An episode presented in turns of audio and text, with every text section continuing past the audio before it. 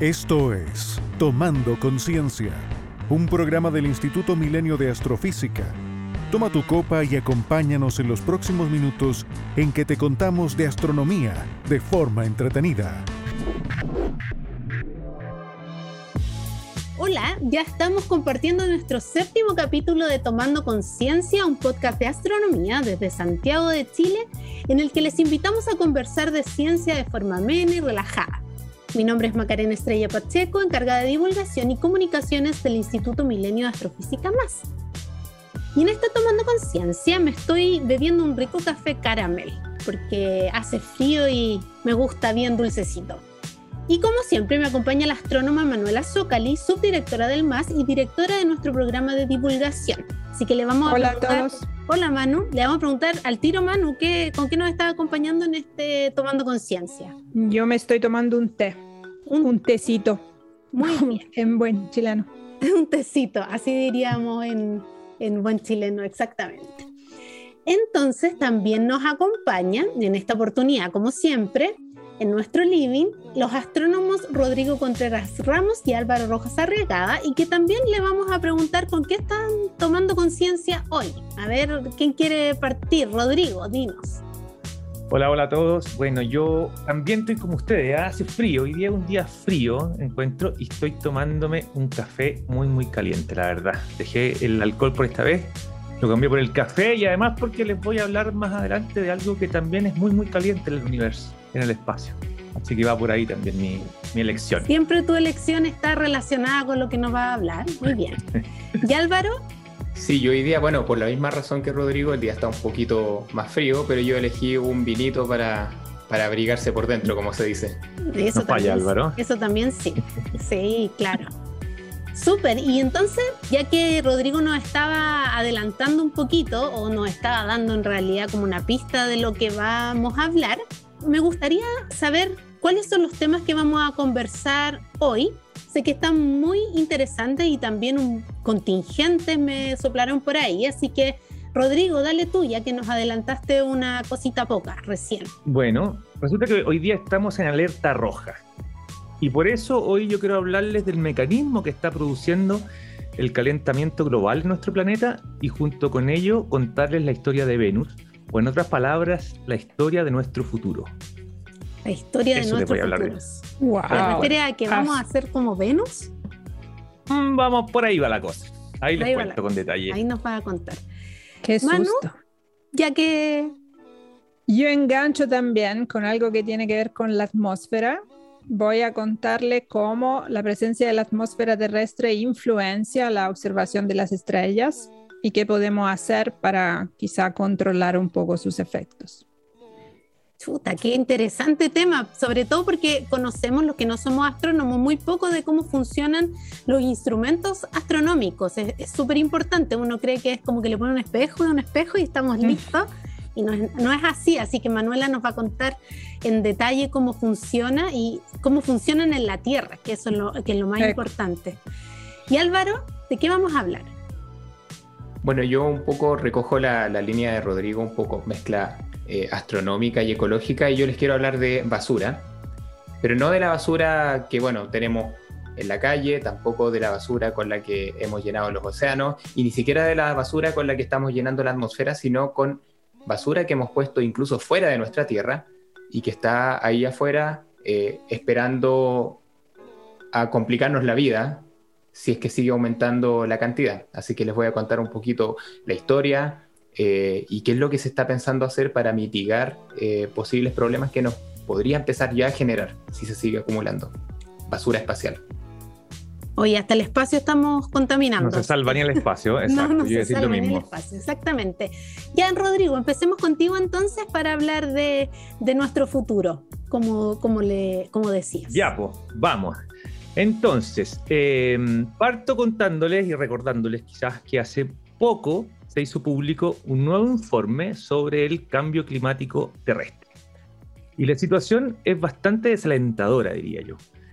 Hemos producido rayos, daños perdón, irreversibles al planeta y el llamado es a reducir la emisión de gases de efecto invernadero.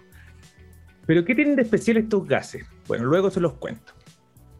Bueno, muchos creen que la vida en la Tierra es posible porque estamos a la distancia justa del Sol. Y de hecho, eso hablamos un poco la, el capítulo pasado. Eh, a la distancia justa del Sol para mantener una temperatura adecuada. Y, por lo tanto, si nos, nos acercamos mucho al Sol, uno piensa que nos quemaríamos. Y si nos alejamos mucho, nos congelaríamos. Pero esta no puede ser la historia completa porque la Luna, por ejemplo, se encuentra a la misma distancia del Sol que nosotros y es un lugar sin agua y sin vida. Lo sabemos muy, muy bien eso porque hemos estado allá. Es más, la temperatura en la Luna llegan a los 125 grados sobre ceros cuando es de día y por la noche puede bajar hasta menos 175 grados. Bueno, un cálculo fácil, súper fácil realmente, para estimar la temperatura de la Tierra se puede hacer si consideramos la distancia a la que estamos del Sol y la cantidad de energía que nos llega. Hay algo súper simple, incluso cuando tenemos paneles solares lo, lo, podemos hacer. Bueno, no voy a entrar al detalle del cálculo, pero les puedo dar el resultado. El resultado. ¿Cuánto creen que daría? ¿Tienen alguna idea más o menos de cuánto debería ser la temperatura en la Tierra? Yo sé que algunos para acá dicen. ¿Ah? Frío helado. Frío. De hecho, debería estar aproximadamente a menos 20 grados. Es decir, deberíamos estar todos congelados en este momento. De hecho, yo lo estoy, pero más congelados todavía. Sin embargo, gozamos de unos agradables 15 grados como temperatura promedio, entonces tiene que haber algo que en verdad no estamos considerando que mantiene nuestro planeta más tibio, como una especie de frazada natural que nos mantiene calientito. Esa frazada se llama efecto invernadero. Entonces, ¿cómo funciona el efecto invernadero? Bueno, aquí se lo explico en una cáscara de nuez. El Sol irradia energía, ¿cierto? Eso todos lo sabemos. Y en su mayor parte es luz visible. Una fracción de esta es la que nos llega a nosotros, la otra se, va al espacio. Y pasa por la Tierra, digamos, pasa a través de la atmósfera y llega hasta la superficie. De esta, eh, luz que atraviesa la superficie, una parte reflejada de vuelta y otra es absorbida, ¿cierto? Entonces, naturalmente, la Tierra debe devolver la energía que absorbe, de lo contrario, la superficie se calentaría, digamos, eternamente y nosotros terminaríamos todos como huevos fritos, digamos, una cosa por el estilo. Y de hecho, eso es lo que ocurre en realidad, nosotros estamos reemitiendo la energía aunque no lo notemos. Entonces lo que pasa es que la Tierra devuelve la energía en un tipo de radiación que es invisible a nuestros ojos y que llamamos luz infrarroja. Y lo hace eh, y lo que hace el efecto invernadero es evitar que la luz infrarroja escape completamente al espacio. Y esto ocurre porque la atmósfera contiene ciertos gases que pueden absorber la radiación infrarroja, mientras que, como les mencioné anteriormente, eh, la luz visible la deja pasar perfectamente. Entonces, estos gases que son buenos para absorber la radiación infrarroja son los llamados gases de efecto invernadero. Y entre ellos tenemos, por ejemplo, el vapor de agua, el dióxido de carbono y el metano. Entonces, de esta manera, el efecto invernadero evita que nosotros vivamos en una roca cubierta de hielo. Es decir, realmente el efecto invernadero actúa como una frazada. De hecho, una frazada es útil no porque nos entregue calor, sino porque evita que el calor de nuestro cuerpo escape demasiado rápido al ambiente. Entonces, como pueden ver, el efecto invernadero es algo positivo para, para el planeta. De lo contrario, ¿cierto? Y de lo contrario, lo que se cree. A veces hay gente que cree que el efecto invernadero es realmente algo negativo, pero no, no es así. El efecto invernadero es positivo. Sin él, de hecho, la vida en la Tierra sería imposible, por lo menos para nosotros, ¿cierto? Pero, o sea, el, exceso de efecto invernadero exactamente. Este es como que tengo la perilla de la estufa y si la pongo en el nivel adecuado es cómodo, pero si la muevo para uno u otro lado, me da frío o me da calor, ¿no? Eso es justamente lo que les iba, a contar ahora. La clave de todo este asunto está en que mientras más gases de efecto invernadero contiene la atmósfera, mayor será la radiación infrarroja que no puede escapar y mayor será el calentamiento del planeta. Es decir, si aumentamos demasiado la cantidad de gases de efecto invernadero, empiezan los problemas. Y a modo de ejemplo, les voy a contar el caso de Venus.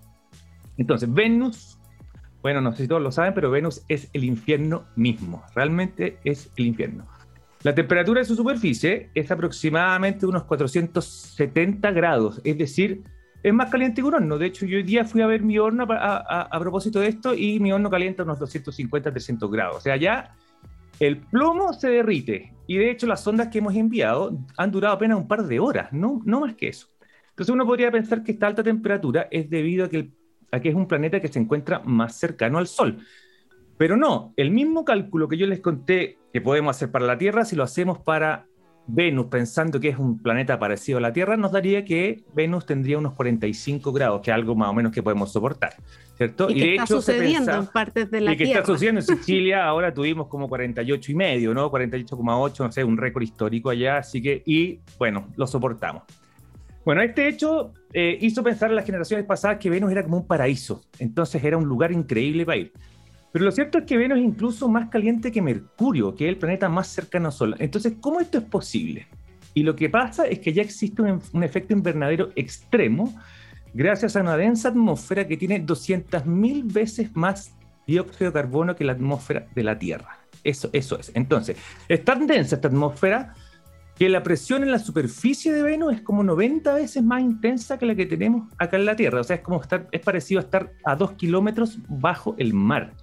De hecho, uno prácticamente debería nadar en la superficie de, Venus para poder avanzar. O sea, es realmente denso. Y, bueno, la, cantidad de luz que llega a la superficie es como un 3% de la, de la luz que le llega al Sol, así que es súper difícil eh, distinguir entre el día y la noche.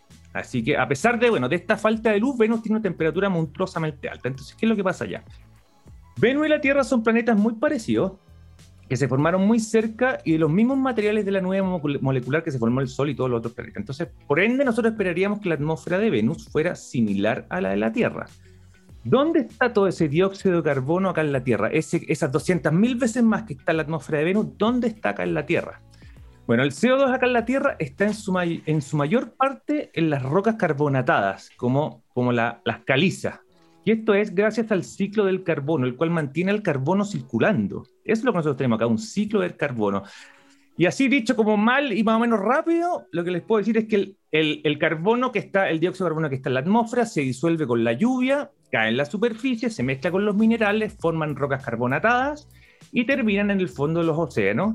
Y luego, gracias al movimiento de las placas tectónicas, desciende al interior de la Tierra, ¿cierto? Se va a la parte del manto y después sale nuevamente a la atmósfera a través de los volcanes. Y nosotros podemos estimar la cantidad de dióxido de carbono que tenemos acá en la Tierra considerando las rocas y los océanos y resulta que efectivamente el dióxido de carbono acá en la Tierra es 170 mil veces más grande que el que se encuentra en la atmósfera. Es decir, realmente Venus y la Tierra son muy parecidos. La diferencia está es dónde se encuentra el dióxido de carbono. Eso hace toda la diferencia. Entonces, si el dióxido de carbono que tenemos acá en la Tierra estuviera en la atmósfera, viviríamos en un infierno. Entonces, ¿qué pasó en Venus?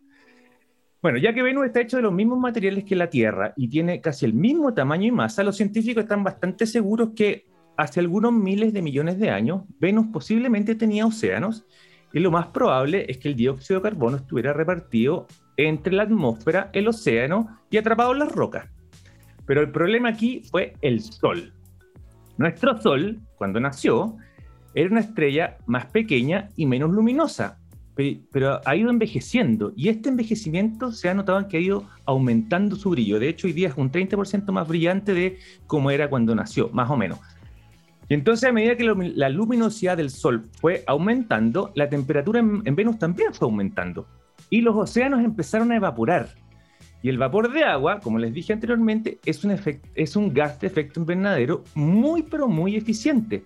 Y esto provocó que aumentara aún más la temperatura, produciendo más evaporación y esto aún más vapor de agua en la atmósfera y así una espiral fuera de control. Entonces, lo que tenemos acá es un efecto invernadero que se retroalimentaba y que continuó hasta que ya no quedó agua en la superficie y las rocas carbonatadas liberaron todo el dióxido de carbono que tenían, digamos, eh, eh, escondido, digamos, ¿cierto? Que tenían encapsulado dentro. Entonces, y con el tiempo, lo peor de todo fue que con el tiempo la radiación ultravioleta del Sol disoció las moléculas de agua que estaban en la atmósfera de Venus y rompió la molécula, digamos, y el hidrógeno, que es más liviano, se escapó al espacio y se acabó el agua, básicamente. Eso fue lo, eso fue lo que pasó. Y sin agua, el carbono, el dióxido de carbono atmosférico, no tiene cómo disolverse y por lo tanto no hay un ciclo de carbono. Entonces todo el CO2 de Venus se acumuló en la atmósfera y mantiene hoy la temperatura de Venus en casi 500 grados. O sea, como que alcanzó una especie de estado final catastrófico, pero que es de equilibrio. O sea, ya no es como antes que un pequeño empujoncito sacó a Venus de equilibrio en una dirección, ahora se estabilizó ahí, ¿no? Ya no podemos volver. Lo que pasa es que ya no hay nada más que hacer, pues ya el agua ya no está, el dióxido de carbono no existe, las placas, digamos, ya no hay tectónica de placas porque, digamos, la superficie de Venus se, se secó, digamos, así que ya no hay fractura. Así y por lo tanto, el, el, CO2 quedó, digamos, indefinidamente, no sé si con el tiempo podría disociarse también y perderse, pero ahí está, quedó en la atmósfera. Entonces la pregunta es si podría pasar lo mismo con nuestra Tierra. Eso, vamos en camino a Venus. Claro, la verdad es que yo estuve buscando y estuve viendo unos papers que estaban en Nature de algunos geólogos y la mayoría decía, o yo creo que había un consenso en esto, que usáramos todos los combustibles fósiles disponibles que tenemos hoy día, no seríamos capaces de aumentar la temperatura de la Tierra tanto como para provocar un efecto invernadero descontrolado como el de Venus. Así que por ese lado estamos salvados. O sea, no vamos a producir este, digamos, feedback positivo, ¿cierto? Que se, se produjo en Venus por el aumento de temperatura. Pero, pero, eso no quiere decir que en un futuro no nos va a ir mal. Porque en realidad la luminosidad del Sol va a seguir aumentando con el tiempo. Entonces se estima que dentro de algunos cientos de millones de años nos transformemos realmente en un Venus 2.0. O sea, va a ser, eso viene, porque con, como va a ser el mismo caso que Venus, ¿cierto? El agua de los océanos se va a empezar a evaporar, va a llegar a una, temperatura crítica en que los océanos se van a evaporar y va a empezar este, digamos, efecto invernadero que no para y van a terminar también todo el dióxido de carbono en nuestra atmósfera. Entonces, bueno, lo, importante, y con esto quiero, voy a terminar, es que debemos tomar conciencia de lo que estamos haciendo, de lo que necesitamos, de, que no es necesario llegar al nivel de Venus para hacer de la Tierra un lugar inhabitable. Debemos evitar que la temperatura siga subiendo y heredar a nuestros hijos y bisnietos un lugar sano donde vivir. Eso, bueno, y lo otro es que no se les ocurra ir a Venus. de todas maneras, de hecho, no es necesario que lleguemos a 400 y tantos grados para para que el planeta sea inhabitable, ya con 1,5 grados que se, Exactamente. espera que, exacto. que aumente en los próximos años, ya vamos a estar bien complicados acá en la Tierra, así que... Está súper complicado, sí, súper, súper complicado. Esto es algo que definitivamente lo hemos provocado nosotros. O sea, yo por lo menos creo en eso, yo le creo a los científicos que estudian esto por años, igual que nosotros como astrónomos, ¿cierto? Eh, yo no esperaría que un, no sé, climatólogo me viniera a hablar un poco de la Vía Láctea, qué sé yo. Eh, creo que cada uno un poco tiene su rol y como científico yo creo en el estudio de todos estos científicos que están estudiando el clima terrestre y creo que hay un consenso sobre esto, así que yo soy uno que cree realmente en que el calentamiento global es algo producido por nosotros y ojalá que atinemos luego. Oye, Rodrigo, levemente relacionado en realidad solamente con la atmósfera de Venus, sino con el calentamiento global. Hace como un año atrás salió en todos los diarios que habían encontrado la fosfina en la parte alta de la atmósfera de Venus, ¿no? Lo cual podría indicar la presencia de bacterias, porque la fosfina es un gas que, a lo menos en la Tierra, es producido por bacterias. ¿Tú has estado al tanto qué pasó con esto? Yo entiendo que al final, no sé si era fosfina lo que habían, creo que no, no sé si era, la verdad es que no estoy, no sé si, Álvaro, yo la verdad que no, no, no leí mucho esa parte, no, no estoy muy al tanto. Sé que al final fue una falsa detección, una falsa alarma, parece. Sí, eh, yo, leí que era dióxido de azufre finalmente. Ah, Los mismos datos que cacharon que era, en el fondo, las líneas moleculares en el espectro a veces son muy, muy cercanas. Identificar ah. cuál molécula produce esta línea puede ser medio ambiguo. Con un pequeño error de calibración te queda la, la línea levemente corrida en longitud de onda, como nosotros sabemos muy bien, a propósito de otras cosas. Y, y, nada, así que no fue una detección confirmada. Estamos mm. hasta el día de hoy sin detección de ninguna forma de vida ni mm. biomarcadores. sí, lo que no quita que no pueda haber vida en Venus, ¿ah? a pesar de que uno sabe que este es un horno, ¿cierto? Un infierno, la temperatura unos 50 kilómetros sobre la superficie es del orden de los 30 grados y se ha encontrado vapor de agua ahí. Por lo tanto, alguna forma de vida que pueda estar, digamos, dando vueltas por ahí a esas alturas no es descartable. Oye, y en ese sentido, y tomando lo que nos contaba Manu también respecto a la fosfina, hago un llamado a mis colegas periodistas de darle la misma visibilidad a unas noticias y cuando esta noticia, como la ciencia es dinámica, y eso es muy importante, cuando esta noticia se desmiente, porque muchos quizás nos quedamos con la sensación de que se había encontrado la fosfina, Y después el paper que vino a decir que, que en realidad era otra cosa, probablemente no, no salió tanto en los medios, entonces muchos Sí, nos podemos viola. haber quedado, sí, nos podemos haber quedado con esa Mm. sensación. Entonces, hay Sí. un llamado a los medios, a Mm. los colegas y las colegas que Sí, eh, se dé la misma Mm. cobertura cuando pero en, de- en defensa de los sucede. astrónomos que hicieron esa publicación, ellos fueron súper cautos, me acuerdo, con ese paper. O sea, jamás hablaron de vida ni nada por el estilo. Ellos siempre hablan de la posibilidad de que esto fuera de vida a un ser viviente. O sea, y eso ojalá que siempre lo tomáramos al pie de la letra porque si no, después empieza esto de que uno cree ya realmente que hay vida, que ya están mandando misiones para allá, qué sé yo. Entonces, hay que ser también cuidadosos por ese lado. Tomar la información y sus matices, ¿no? Eso siempre es Exactamente. importante. Sí. Eso, súper importante y bueno, tomar conciencia también de, esa, de esos matices, como dice Álvaro, de tomar información de los medios y las fuentes adecuadas para ir actualizándose también, porque como les decía recién, la ciencia es dinámica y va cambiando todo el tiempo. Ya, Rodrigo, entonces no vamos a hacer como Venus, pero cuidemos nuestro planeta, que es el único que tenemos por ahora. Tal cual. Álvaro, entonces tú no ibas a contar también de otro, de otro lugar donde estamos un poco ensuciando, quizás otra consecuencia del actuar humano. Así que cuéntanos sobre eso. Sí, bueno, esta es otra pequeña historia de polución humana, ¿no? Que les quiero contar. Es un poco más reciente que la que nos cuenta Rodrigo, que uno puede decir que principalmente partió por ahí por 1850, ¿no? Durante la Revolución Industrial empezamos a contaminar la atmósfera. Pero precisamente más o menos un siglo después de esto, comenzamos a contaminar nuevamente ya no la atmósfera de la Tierra, sino encima de ella. Quizá el primer, digamos, eh, el, evento fundacional de esto sucedió en el año 1957, cuando en el contexto de la Guerra Fría, la Unión Soviética envía el primer objeto hecho por el hombre que orbitó y que todavía está por ahí orbitando la Tierra, que fue el Sputnik. Eso fue en 1957. Y en los años que siguieron empezaron a lanzarse progresivamente y cada vez más diferentes tipos de artefactos, satélites y- y cosas así, que se han ido acumulando porque la mayoría de estos han quedado orbitando y pocos de ellos han reingresado a la atmósfera y se han destruido. Y hay que pensar que con el tiempo esto significó que comenzamos a construir una infraestructura tecnológica. O sea, el Sputnik fue un experimento, ¿no? Fue un satélite que enviaba pequeños pulsos de radio que podían ser escuchados, digamos, desde todo el mundo y fue un poco una cosa propagandística para que cualquier país pudiera detectarlos y se diera cuenta que efectivamente este satélite estaba dando vueltas. Pero los que se comenzaron a lanzar después fue con los propósitos con los que se tenían de antes, ¿no? Comunica- telecomunicaciones, después se lanzaron satélites que nos han servido para monitorear el clima, por ejemplo, todos estos eh, imágenes que vemos cada noche en el pronóstico del tiempo vienen justamente de satélites que están ahí fotografiando y viendo cómo se mueven las nubes, por ejemplo. Y tenemos otros satélites que nos ayudan en lo que llamamos la navegación, ¿no? En saber ubicarnos, en tener GPS, por ejemplo. Todo ese tipo de cosas son satélites que están dando vueltas afuera y que nos han permitido conectarnos, orientarnos y conocer más de nuestro planeta, eventualmente.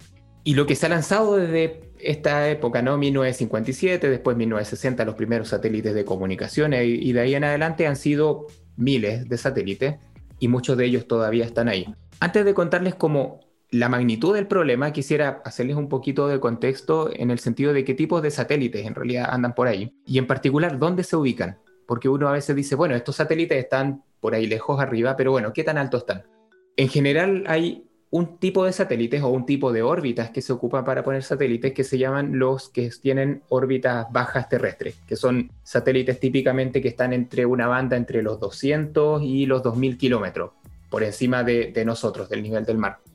200 kilómetros es lo que uno podría considerar más o menos el límite superior de la atmósfera, o sea, ya estamos en la capa de la atmósfera que se llama termósfera, que prácticamente ya llegando a la exósfera, eh, y entonces lo que uno podría decir, bueno, estamos fuera de la atmósfera terrestre, o por lo menos donde la densidad del gas es tan baja que no frena algún objeto que esté dando vuelta por ahí. Lo hace muy lentamente, pero el objeto puede orbitar. Y por el límite superior de los 2.000 kilómetros, tenemos que más allá de eso comienza lo que se llama el cinturón de Van Allen, que es una cosa sobre la que hablamos en un capítulo anterior, que es una región en torno a la Tierra en donde hay muchas partículas cargadas eléctricamente. Entonces, que si yo coloco un satélite que en el fondo es electrónica, eventualmente se me puede freír. Entonces, ubicamos esta, los satélites en esta banda entre los 200 y 2.000 kilómetros. Les cuento esto porque es importante, porque significa que el espacio exterior no es todo hacia afuera, sino que hay algunas regiones que podemos ocupar. Después, bueno, está toda esta región de órbitas intermedias que justamente tienen este problema de que coexisten con los cinturones de radiación. Y luego tenemos satélites que están bastante más arriba, alrededor de 35.000 kilómetros de altura, que son un tipo de satélite especial que se llaman geoestacionario. Se llaman geoestacionario. Quizás como referencia, sería bueno que nos contara a cuántos kilómetros está la Estación Espacial Internacional, como me imagino que mucho más, más afuera, digamos. De hecho, está más adentro. Está justamente en esto que se llama la zona intermedia. Está como a 408, 410 kilómetros de altura en promedio. Por eso que uno la puede ver a veces pasar en la noche, ¿no? En, esto... Exacto, sí, cierto. Y de hecho, tenemos telescopios, como el telescopio espacial Hubble, que están más o menos por ahí. El telescopio espacial está como a 550 kilómetros de altura. Así que igual está más o menos en esta misma región. Y esto que les contaba de los satélites geoestacionarios, que están como a 35.000 kilómetros, tienen la particularidad de que por estar a esa altura, tienen un periodo de traslación, digamos, de revolución en torno a la Tierra, que es justamente igual a 23 horas y 56 minutos. Eso es lo que en astronomía llamamos el día sideral, es decir, ese satélite va a una velocidad, porque está a esa altura determinada, que le permite dar vuelta a la misma velocidad que la Tierra y por lo tanto ese satélite desde el punto de vista de un observador en la Tierra está fijo en el cielo, está por ahí arriba y siempre en la misma posición. Y esos satélites son súper importantes para comunicación y también necesitan estar a esa distancia que es bastante precisa, o sea, hay un más menos, algunos kilómetros, pero básicamente tienen que estar ahí a 35 mil 36.000 kilómetros. Esa es una de las razones por las que, o la razón por la que nosotros o algunos de quienes nos estén escuchando tienen, por ejemplo, televisión satelital, se habrán fijado que el técnico cuando llegó a instalar la antena, y eso uno lo puede observar en las antenas de los vecinos también, están todas apuntando hacia una cierta dirección, hacia el norte, y hacia arriba en un cierto ángulo. Eso es porque justamente todas ellas apuntan a uno de los dos o tres satélites geoestacionarios que son accesibles desde nuestra ubicación. Y siempre miran hacia el norte porque los satélites geoestacionarios dan vuelta en torno al ecuador terrestre. Por lo tanto, nosotros que estamos un poquito más al sur tenemos que mirar hacia el norte para pillar uno de ellos. Lo que quería transmitir con esto que les conté es que entonces hay regiones discretas del espacio en donde podemos poner satélites. Y les decía, desde casi los años 60 que hemos llenado el espacio de muchos de ellos. Y de hecho se cree que en esta órbita baja terrestre, que es bastante ocupada por satélites, eh, hay muchos ahí, hay alrededor de 2.3 millones de kilos en material que se han lanzado en algún momento desde finales de los años 50 hasta, digamos, ahora. Dos millones y medio de kilos, esos son muchos satélites, pero no todos ellos están funcionando. O sea, los satélites operacionales, estuve consultando una página donde ponen el registro de todos los satélites, son 4.000 y algo los que funcionan actualmente. Eso significa que hay un montón de material hay un montón de satélites que están ahí afuera, que ya no están funcionando, pero que siguen dando vuelta ahí, y entonces caen en lo que llamamos la categoría de basura espacial. O sea, son objetos hechos por el hombre, fragmentos de material que están dando vueltas y que en algunos casos ya no es posible modificar su trayectoria, están ahí dando vueltas y eventualmente pueden producir problemas. De hecho, van a caer, perdón, van a caer de todas maneras a la Tierra esos satélites en algún momento. Algunos de ellos sí. O sea, ese, ese digamos es un punto importante porque los satélites que están en estas órbitas bajas, que están entre 200, 2000 kilómetros, son satélites que igual sienten la parte menos densa de la atmósfera, por lo tanto hay cierto freno aerodinámico, pero que actúa en centenares de años o incluso llegando a mil mm. años. O sea, esos fragmentos eventualmente van a caer, pero se demoran muchísimo tiempo. Los que están en órbitas geoestacionarias tienen órbitas que si yo lo dejo solito, tal vez en algún momento caiga, pero en millones de años. Entonces son realmente situaciones en las que hemos dejado objetos que pueden durar muchísimo tiempo. El problema es que muchos de estos satélites, y no solo satélites, o sea, piensen que también se han lanzado cohetes, cuando lanzan alguna sonda, por ejemplo, algunos de las fases en que los cohetes van propulsando al principio la sonda, ellos también quedan botados. Entonces hay basura de distintos tipos, hay también misiles. Recordemos que durante la Guerra Fría también se intentaron o se hicieron experimentos de cómo destruir satélites enemigos. Entonces hay un montón de basura que viene de distintas cosas que hemos hecho en los últimos 40, 50 años. Y mucho de este material se ha fragmentado y hay estimaciones que dicen que hay por lo menos más de 20.000 partículas, llamemos pedacitos de cosas de más de 10 centímetros de diámetro, digamos, o un satélite entero o la parte de un satélite que andan dando vuelta por ahí. 22.000. Y esto es una estimación de unos poquitos años atrás. Si nos vamos a objetos más pequeños, de entre 1 y 10 centímetros, estamos hablando de por lo menos 2 millones de cosas que están dando vueltas por ahí.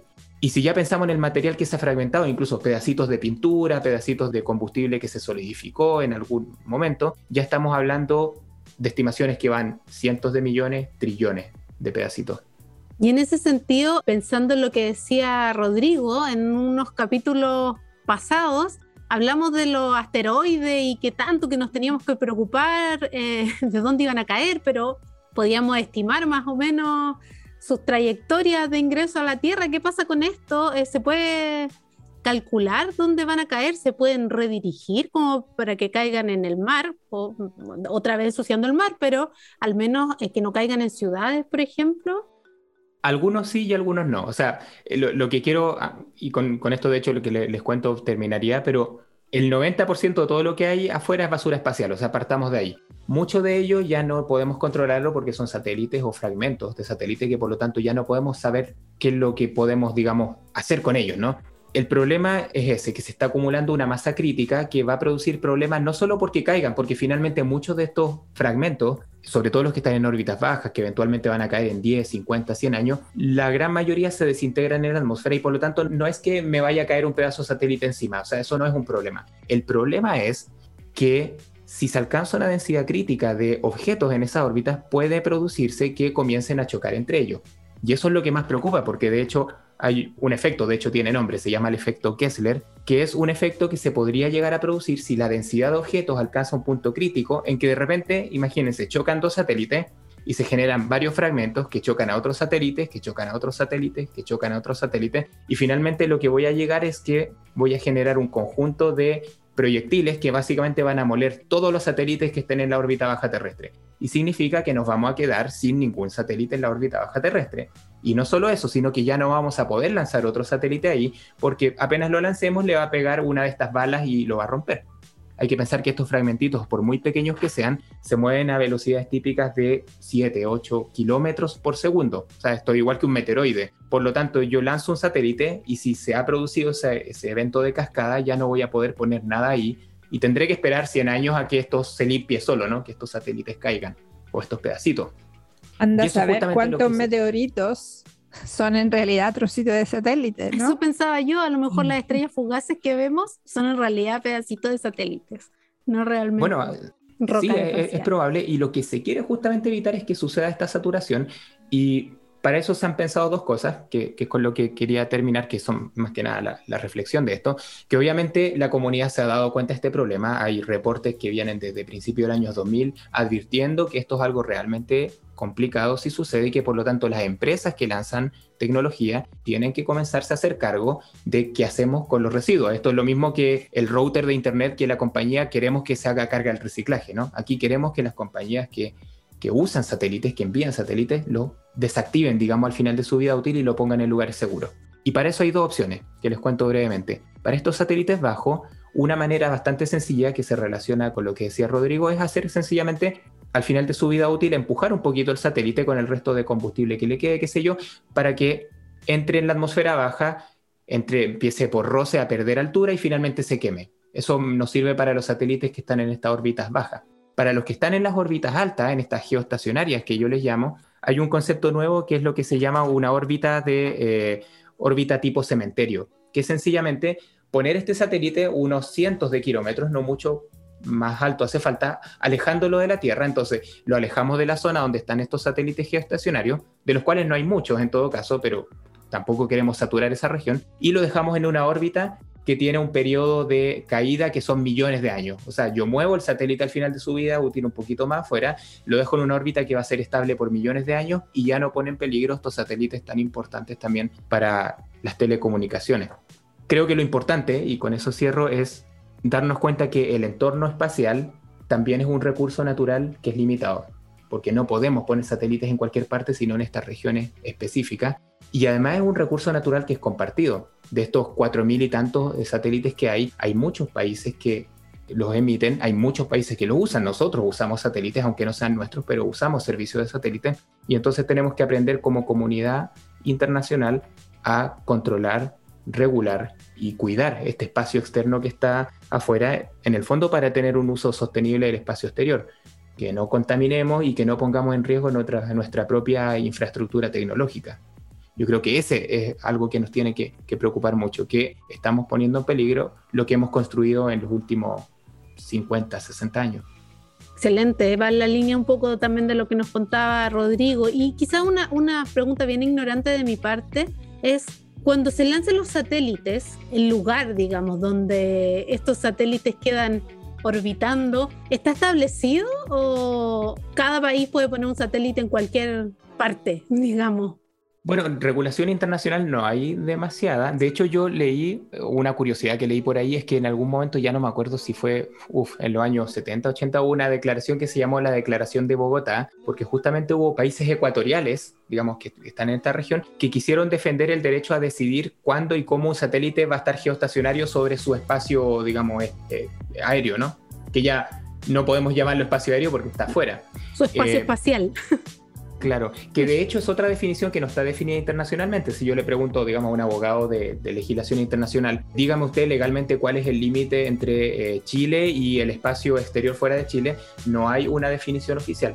Hay una manera de definir el espacio exterior, de hecho, tiene un nombre, se llama la línea de Karman. Es una posible forma de definir dónde está este límite, pero ese límite que puede ser físico no está en la ley. Por lo tanto, técnicamente el espacio exterior le pertenece, digamos, al que puede llevar cosas ahí y esos pequeños vacíos producen a veces conflictos. Hay razones físicas, digamos, para no querer, por ejemplo, colocar un satélite geoestacionario justo donde está el del país vecino porque eventualmente pueden chocar. Entonces, hay, hay algunas maneras de regular eso, pero básicamente para evitar desastres. Y colisiones de satélites han sucedido. Entonces, no se quiere que, que sigan ocurriendo o que vuelvan a ocurrir, que son bastante peligrosos. Y ya hay bastante conflicto con la definición del mar de cuáles son las aguas internacionales, etcétera, y de su uso, imaginemos en tres dimensiones, que los grados de libertad son mucho mayores, es fácil imaginar que pronto empezarán los conflictos con esa parte también.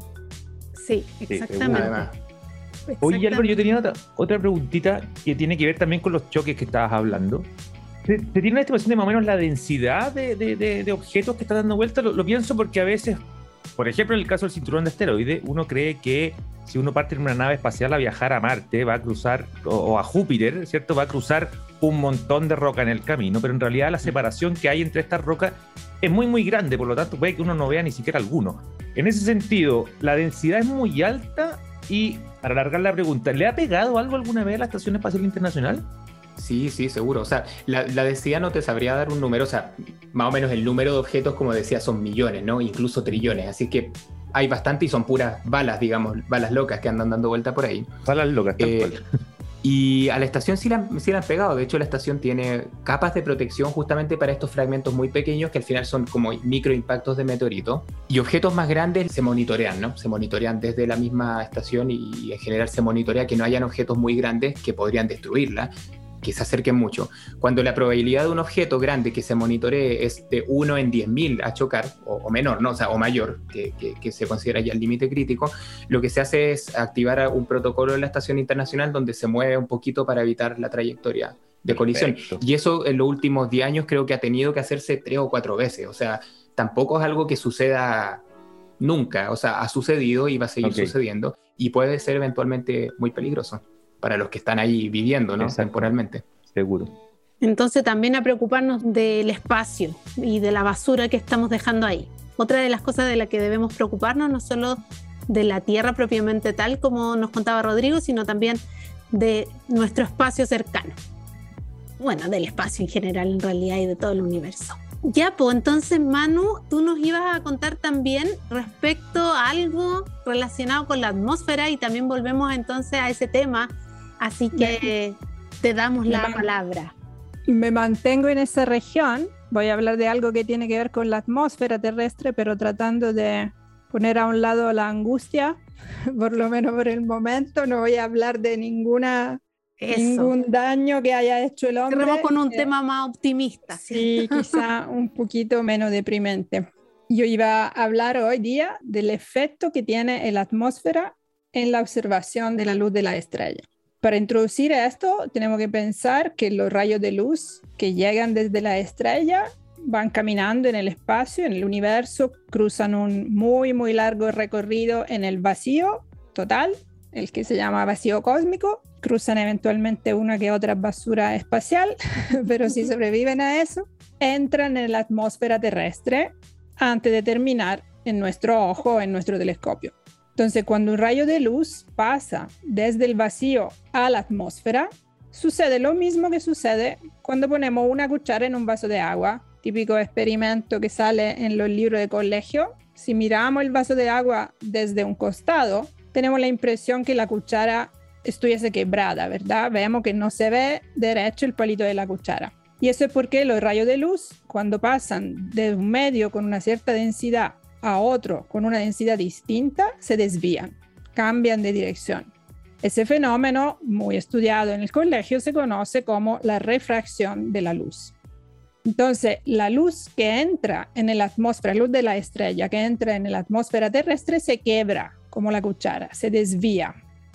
Ahora, si la atmósfera terrestre fuera un gas completamente homogéneo, esto no, no tendría mayores consecuencias, salvo el hecho que por la desviación veríamos las estrellas levemente desplazadas en el cielo con respecto a su posición real.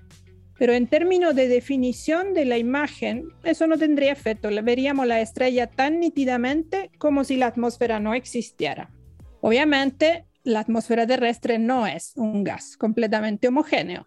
Está constituida primero por muchas capas a distintas alturas, hasta tienen nombre distinto, estratosfera, termósfera, etcétera, que tienen densidad, temperatura distintas, pero además cada una de estas capas a su vez es un conjunto de muchas celdas. La capa no es una capa homogénea, sino que está hecha, sí, de celda, que cada una tiene una temperatura, una densidad y una humedad levemente distinta de las otras y además están continuamente en movimiento. Aparte de ser estratificada y un poco dividida en celda, la atmósfera es un entorno dinámico. Existen viento, turbulencia, etc.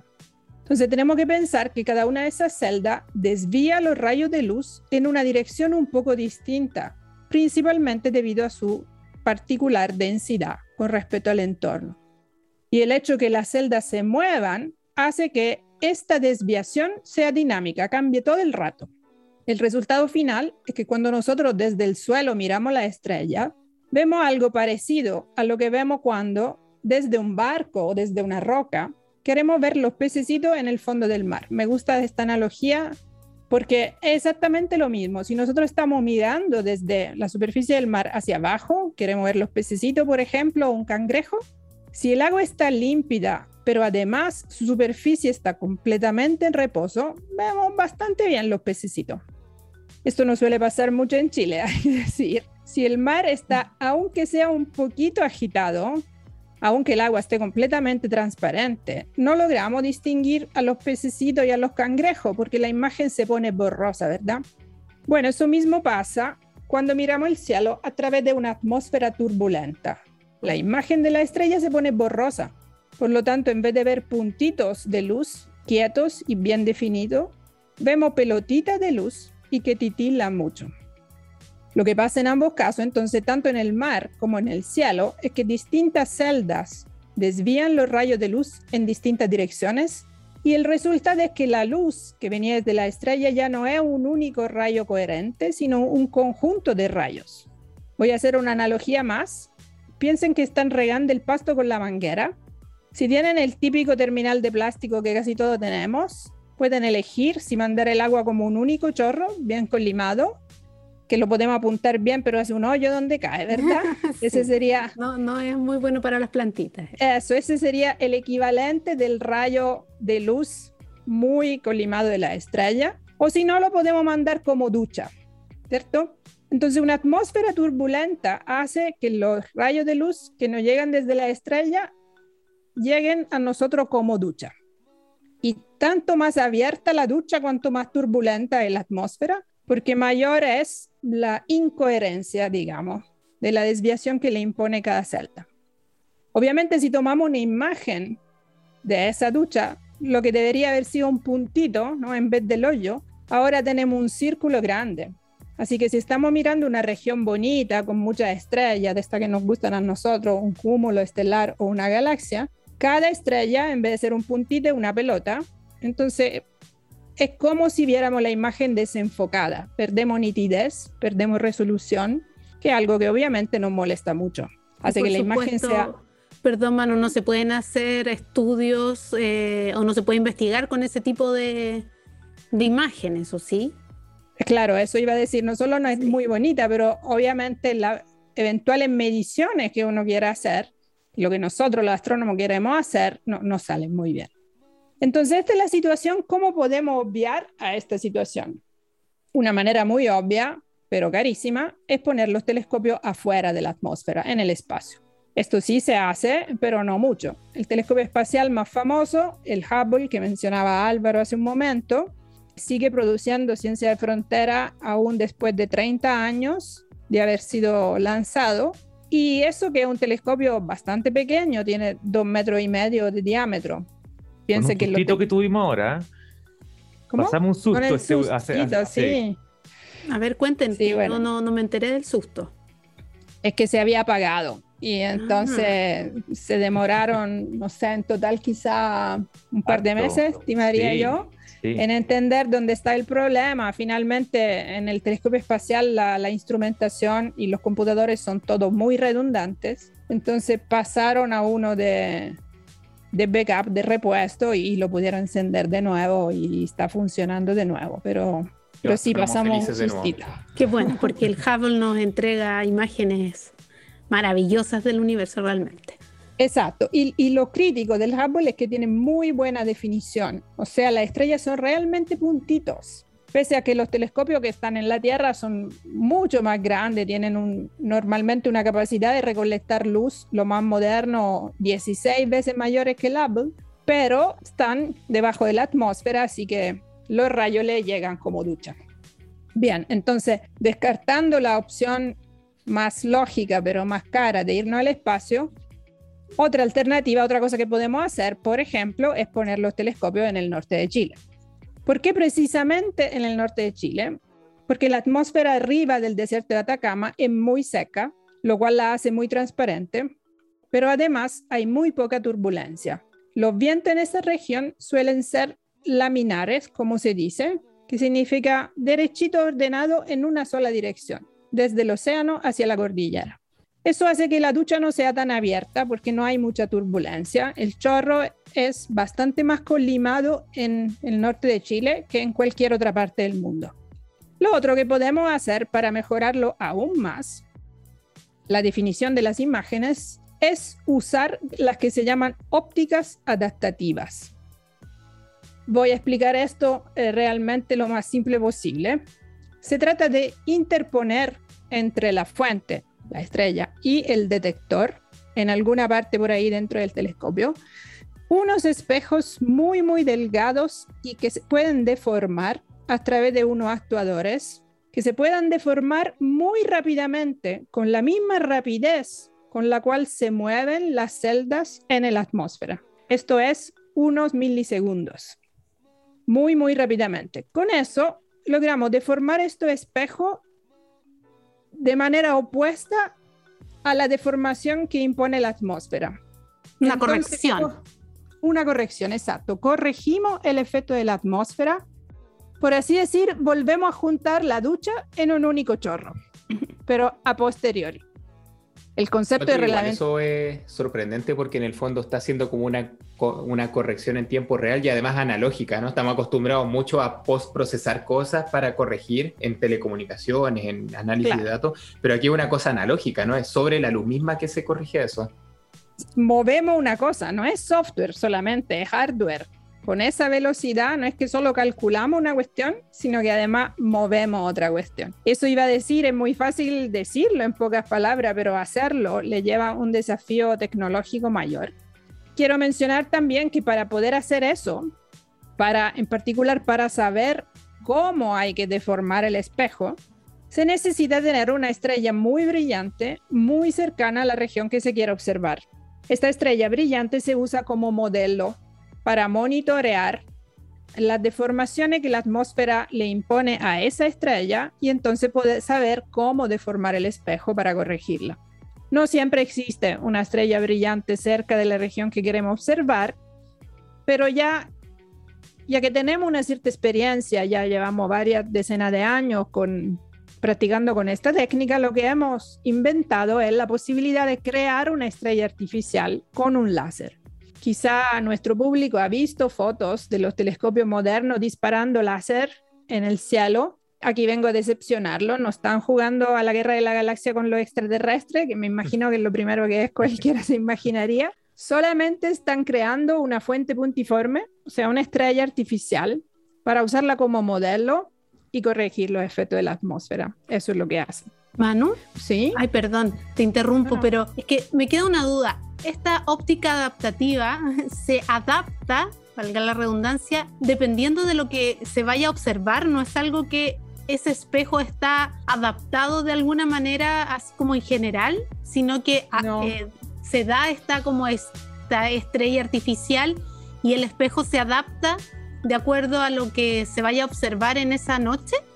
Excelente pregunta, no solo de acuerdo a lo que se vaya a observar esa noche, sino de acuerdo a lo que pasa en la atmósfera en esa dirección.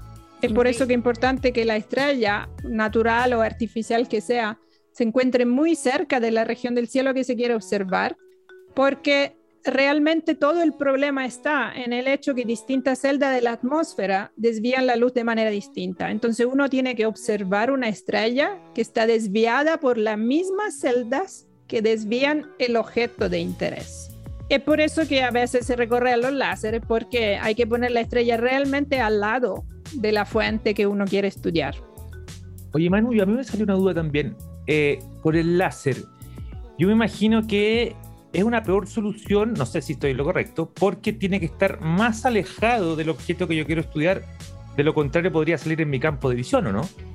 No tanto. Lo bueno de los láseres es que uno puede poner muchos y muy brillantes y donde quiere. Entonces lo que se suele hacer es poner muchos láseres alrededor de la fuente, por ejemplo, Ah. muchos, bueno, más o menos, cuatro, cinco, cosa que se logra corregir bien lo que está en el medio.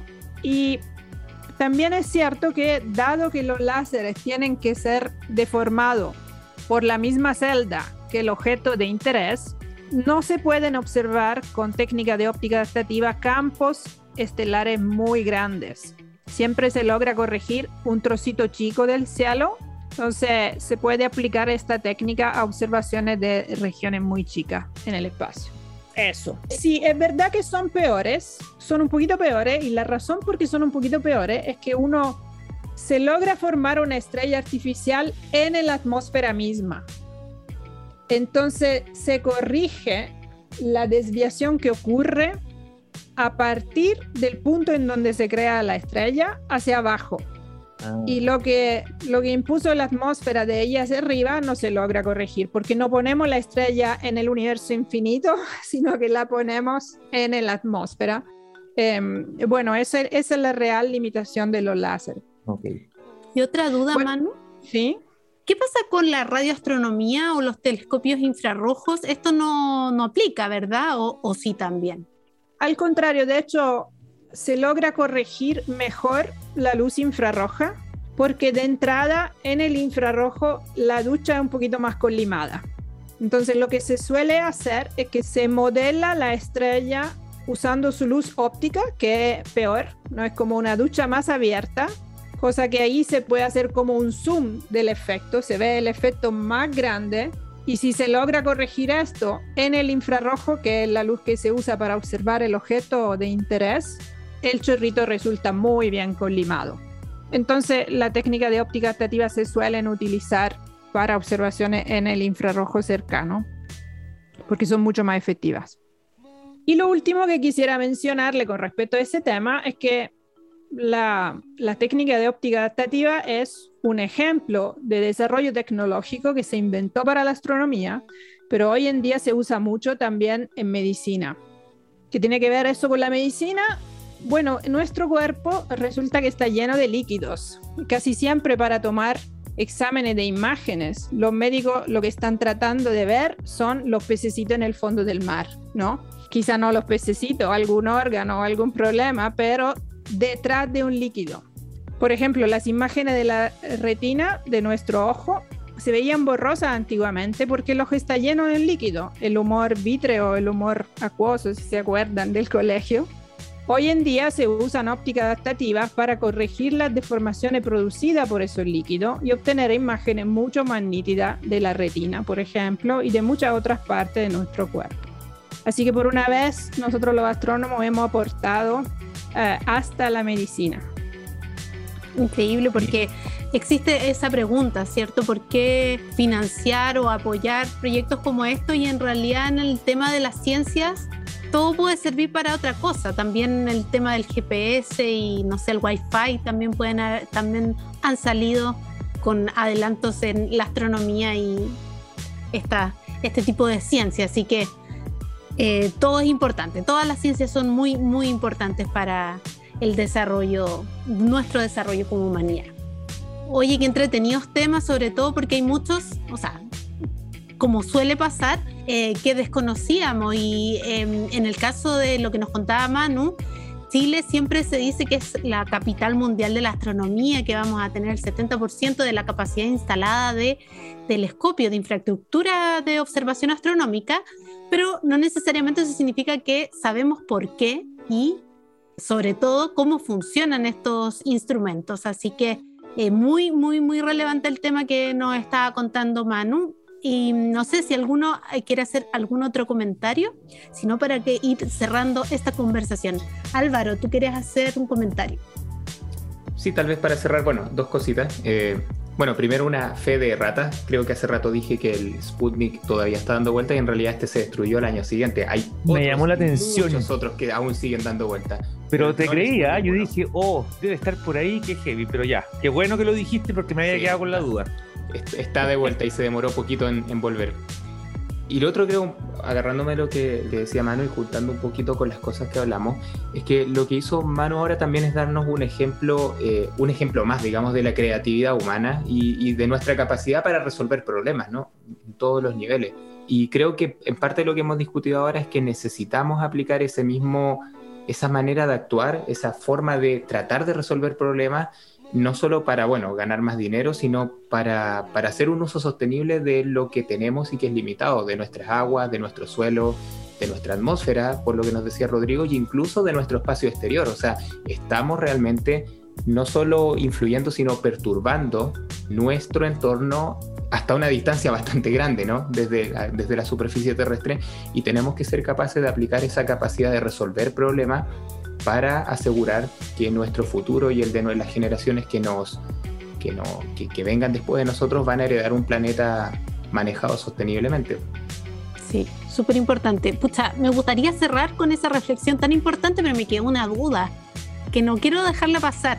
Yo sé que el Hubble lo van a, lo quieren jubilar ya pronto por el James Webb, ¿cierto? Que se ha retrasado su lanzamiento por harto tiempo. Pero va. Pero va. ¿Eso significa que el Hubble va a quedar como basura espacial o lo vamos a, traer de vuelta a la Tierra? Me pillaste, no lo sé. Sigue funcionando, ¿ah? Así que no, lo van a tirar para abajo en cuanto lancen el James Webb, que todo eso deberían lanzarlo en noviembre, diciembre de este año. Sí, ojalá, em, porque estamos esperando hace rato ese, ese lanzamiento. Sí, no sé. Yo la verdad no sé qué va a pasar con Hubble. Bueno, si alguien sabe, a lo mejor podemos tenerlo también a los dos funcionando en, paralelo, porque en realidad el Hubble le tenemos mucho cariño, sobre todo por, por tan increíbles avances e imágenes que nos ha permitido ver del, universo. Ya. Entonces, eh, cerremos con la reflexión de Álvaro, que es súper importante, sobre todo para lo, lo, que hemos tratado en este Tomando Conciencia. Así que cerramos este capítulo 7 y como siempre, invitando a todos y todas quienes nos escuchan a dejarnos sus preguntas, si quieren mandarnos eh, comentarios en las redes sociales o por los días que, ya conocen. Eh, en nuestras redes sociales, como siempre digo, es arroba astrofísica más. Eh, nos, nos escriben porque la idea es que esta conversación se abra más allá de nosotros cuatro que estamos acá conversando y y creando un poco, conversando sobre estos temas, pero la idea, como les digo, es que se abra la conversación y, muchos más puedan eh, preguntar o opinar, que también es importante. Eso, así que bueno, y temas también, todo lo que nos quieran dejar. Eh, los despido entonces, Rodrigo, Álvaro, Manuela. Nos estamos juntando nuevamente para un nuevo capítulo de Tomando Conciencia pronto. Así que, y los invitamos también a escuchar el resto de los capítulos que también tiene temas interesantísimos. chao, chao a todos. Muchas gracias. nos vemos. Nos vemos. A todos quienes nos escucharon. Chao, chao. Esto fue Tomando Conciencia del Instituto Milenio de Astrofísica. Revive este y otros capítulos en las redes sociales del MAS. Búscanos como arroba astrofísica más.